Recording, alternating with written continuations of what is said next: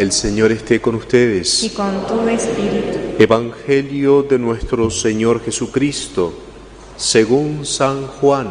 Gloria a ti, Señor. El último día de la fiesta de las chozas, que era el más solemne, Jesús, poniéndose de pie, exclamó, El que tenga sed, venga a mí y beba el que cree en mí. Como dice la Escritura, de sus entrañas brotarán manantiales de agua viva. Él se refería al Espíritu que debían recibir los, que creyeran en Él, porque el Espíritu no había sido dado todavía, ya que Jesús aún no había sido glorificado. Palabra del Señor. Gloria a ti, Señor Jesús.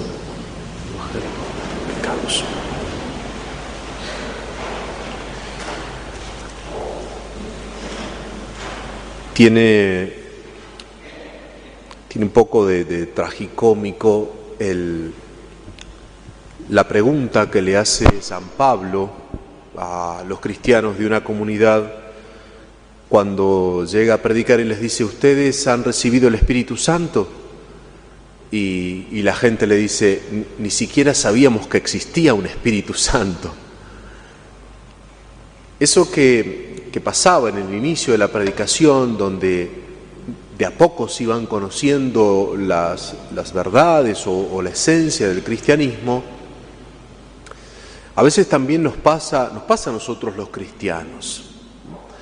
Porque yo decía cuando comenzamos estos días, el lunes pasado que comenzamos a hablar del Espíritu Santo y ya preparándonos para este día, que el Espíritu Santo, todos sabemos que existe, pero no todos sabemos para qué, o por qué, o qué función tiene, o qué hace. Sabemos que es Dios, eh, sabemos que Dios es Padre, Hijo, Espíritu Santo, pero no alcanzamos a, producir esa identificación porque en realidad no hay un, signo propio que nos, con el cual nosotros podamos identificarlo. Cuando hablamos de Dios y decimos que es nuestro Padre, todos nosotros tenemos una referencia.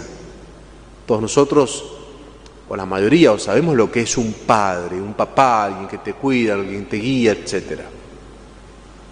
Y cuando hablamos de, de Dios Hijo, también tenemos una referencia, o sea, todos nosotros somos hijos de alguien, somos hijos. Y entonces, pero cuando hablamos del Espíritu Santo, no hay un signo así tan claro, tan concreto, con el cual nosotros podamos relacionarlo y, entender.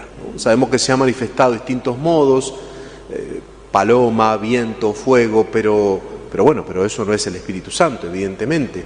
Son algunos signos que explican algún aspecto de la acción del Espíritu Santo. Entonces, por eso, en esta fiesta de Pentecostés, donde nosotros, los cristianos, celebramos o actualizamos, porque la misa es como una actualización, eh, actualizamos esa venida del Espíritu Santo, es una buena ocasión para que volvamos a, repasar cuál es su, acción, cuál es su, su tarea, eh, cómo Dios actúa, Dios Espíritu Santo actúa en nosotros. En primer lugar, uno podría decir, o, podríamos hacer referencia a ese momento concreto, a ese hecho histórico en el cual el Espíritu Santo descendió sobre los apóstoles y sobre la Virgen María. Eso ocurrió un día concreto, 50 días después de la Pascua, en el medio del marco de una fiesta que los judíos ya tenían, que era la fiesta de Pentecostés.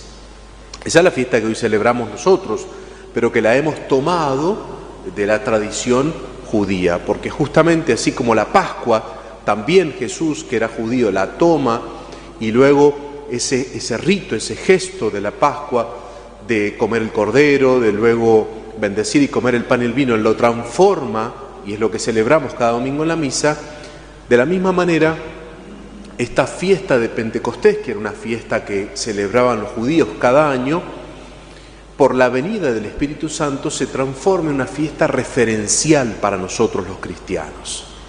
Es la fiesta del nacimiento de la iglesia y de la venida del Espíritu Santo. ¿Y por qué decimos esto? ¿Por qué hablamos del nacimiento de la iglesia y de la venida del Espíritu Santo? Porque el mismo Jesús lo había anunciado. Él había dicho que esto sería así. En la última cena y, la última etapa de su vida, les había anunciado a los apóstoles que Él tendría que irse. Ya les había dicho, el Hijo del Hombre tiene que morir, tiene que ser entregado, eh, pero va a resucitar y va a subir a los cielos. Entonces, todas esas realidades Jesús ya las había anunciado y en la última cena también a los apóstoles les había dicho, les conviene que me vaya, les conviene que me vaya porque les voy a enviar el paráclito, el defensor, el espíritu de la verdad. Paráclito significa abogado, consolador. Hacía referencia Jesús entonces a esta venida del Espíritu Santo sobre los apóstoles y sobre la iglesia. Entonces, ¿quién es el Espíritu Santo? Bueno, es Dios, evidentemente. Nosotros creemos en un Dios que es Padre, Hijo y Espíritu Santo. Tres personas distintas, un solo Dios verdadero. Es Dios. Pero Jesús prometió que la acción del Espíritu Santo comenzaría de un modo especial cuando Él fuera al cielo. Y eso es lo que nosotros hoy celebramos. Hace unos días la ascensión de nuestro Señor a los cielos. Hoy el envío del Espíritu Santo para que sea aquel que continúe su obra, la obra de Cristo y la obra de la Iglesia en el tiempo. Por eso todo lo que Jesús hizo por nosotros, su salvación, su santificación, nos llega hoy día y llega en el tiempo y en la historia a través de los sacramentos, a través de la iglesia y el que actúa, el que actúa en ese momento es el Espíritu Santo. Él es el santificador. Por eso se dice que el día de Pentecostés es el nacimiento de la iglesia, porque allí comienza a actuar el Espíritu Santo continuando la obra de Cristo y la salvación de Cristo en cada uno de los fieles y en la iglesia. Entonces, este es el modo como, como actúa el Espíritu Santo, pero uno podría decir, bueno, y en nosotros, en cada uno de los cristianos, ¿cómo actúa este Espíritu? Es muy hermoso esto que, yo he leído antes del Evangelio, antes de que cantáramos el aleluya. Es un himno muy antiguo que se llama secuencia. Secuencia es el término técnico litúrgico, ¿no? Secuencia. Hay muchas de estas secuencias. En grandes fiestas hay de estas secuencias. Por ejemplo, está la secuencia de Corpus Christi que vamos a a, leer y a, rezar cuando sea la fiesta de Corpus Christi, bueno, está la secuencia de Pentecostés, una de las más antiguas también. Y esa secuencia, que es un himno muy antiguo, de alguna manera expresa lo, que el Espíritu Santo hace en nosotros. Voy a releer algunas partecitas para que vean cómo ese Espíritu actúa en cada uno de nosotros. Por supuesto que este Espíritu Santo lo hemos recibido todos el día de nuestro bautismo y en plenitud el día de la confirmación. Dice hermosamente la secuencia, ven Espíritu Santo, envía desde el cielo un rayo de tu luz. Lo primero que hace el Espíritu Santo con sus dones es iluminarnos, por supuesto, iluminar nuestra inteligencia, iluminar nuestra voluntad, nuestros afectos, para que empecemos a ver con cada uno de sus dones, con otra óptica, otro cristal que es el de Dios. Por eso es hermoso saber esto. Cuando nosotros le pedimos al Espíritu Santo que actúe, nosotros empezamos a tener esa otra visión. Es como unos lentes especiales que nos ponemos para ver las cosas desde otro lugar, desde la óptica de Dios. Dice la secuencia, ven Padre de los pobres, ven a darnos tus dones, ven a darnos tu luz. Porque justamente esta luz viene a través de esos siete dones que ya estaban profetizados por Isaías, esos siete dones que son como la disposición para que el Espíritu Santo actúe en nosotros. Y como dijimos recién, que nos vienen con el bautismo y en plenitud con la confirmación. Dice la secuencia, consolador lleno de bondad, dulce huésped del alma, suave alivio de los hombres. Y si hay algo que viene a ser el Espíritu Santo en nosotros y que todos creo que necesitamos es justamente esto, el consuelo. ¿Quién puede decir que no tiene un dolor, una aflicción, una dificultad, que a veces, porque somos seres humanos, nos entristece, nos pone mal, ya sea de nosotros, de nuestros seres queridos? Todos tenemos y necesitamos ese consuelo, pero no cualquier consuelo, no que alguien nos diga, bueno, che, ya, ya va a pasar, dale, seguí adelante, sino un consuelo que vaya a lo más profundo de nuestra alma y de nuestro corazón.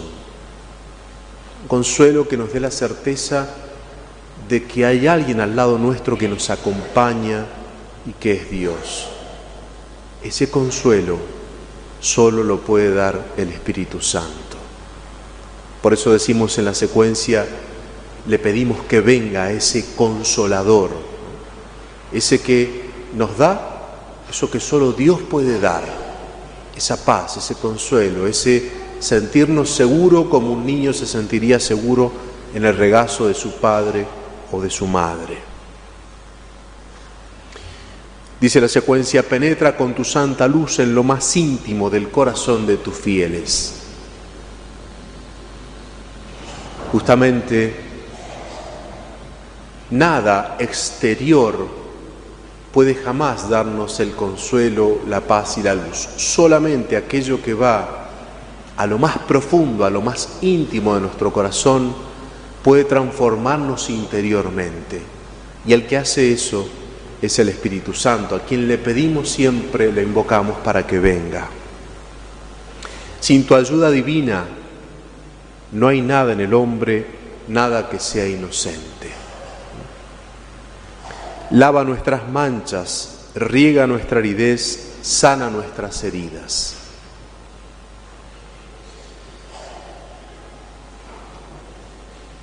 Vieron que cuando uno tiene los muebles en casa y, bueno, uno los ha recibido en herencia y los tiene de mucho tiempo, uno dice, bueno, los, voy a llevar al restaurador que, los restaure, que los, que, los, lustre, que los arregle, que los clave.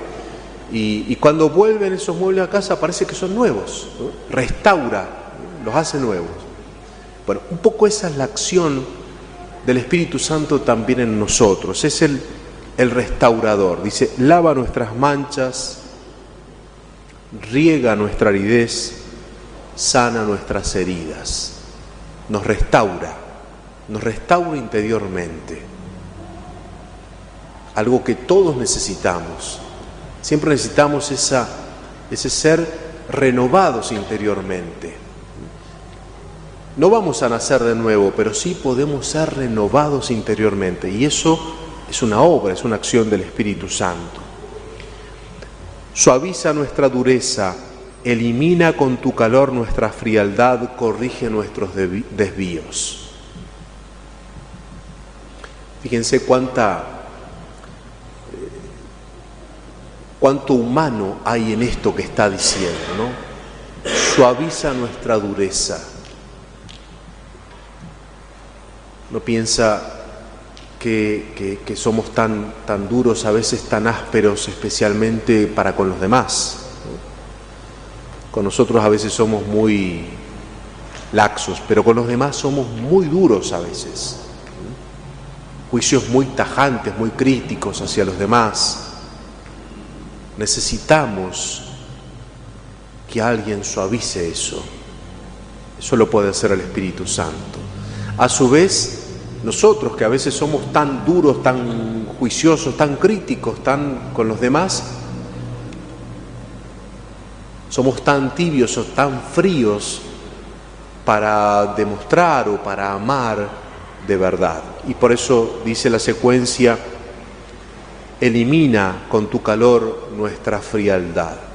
Es verdad que necesitamos una ayuda especial para que nuestros entusiasmos o nuestros vaivenes, y eh, un día estamos entusiasmados, otros días no tanto, para que todo eso se estabilice y se haga un flujo de, de amor verdadero. Necesitamos una ayuda especial.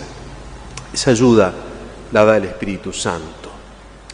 Dice, concede a tus fieles que confían en ti tus siete dones sagrados. Premia nuestra virtud, salva nuestras almas, danos la eterna alegría.